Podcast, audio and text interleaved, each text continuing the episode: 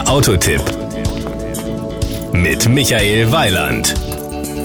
Sangyong ist zurück.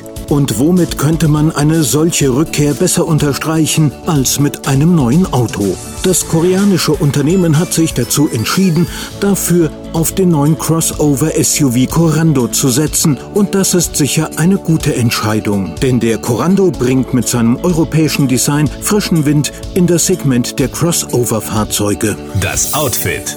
Was das Design des Corando angeht, hat man sich bei Sanyong entschieden, mit dem bekannten italienischen Designer Giorgetto Giugiaro von Ital Design zusammenzuarbeiten. Das Resultat ist eine Karosserie in moderner SUV-Optik, deren markante Linien die Identität von Sanyong zum Ausdruck bringen.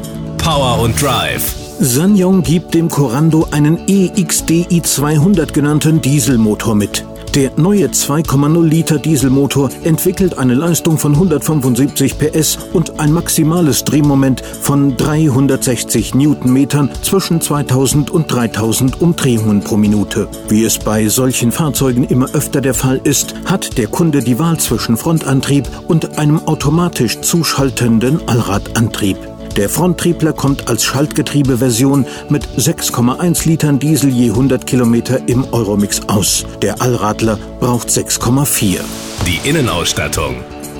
Bereits in der Kristall genannten Basisversion gehören ein CD-Radio mit USB-Schnittstelle und Lenkradfernbedienung, Bluetooth-Schnittstelle, Klimaanlage und eine Geschwindigkeitsregelanlage mit Eco-Funktion zum Lieferumfang. In den höheren Ausstattungslinien Quarz und Saphir sind weitere Annehmlichkeiten wie Sitzheizung, Lederlenkrad und eine Klimaautomatik enthalten. Der Saphir hat auch Ledersitze. Die Kosten.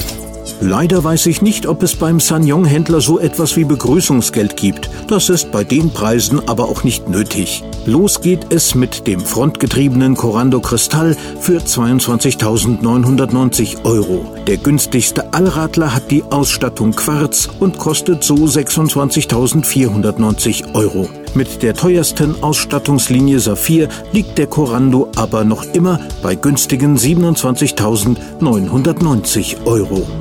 Das Gesamtbild. Da kann man eigentlich nur eins sagen. Welcome back, Sanyong. Das war ein Beitrag von Michael Weiland.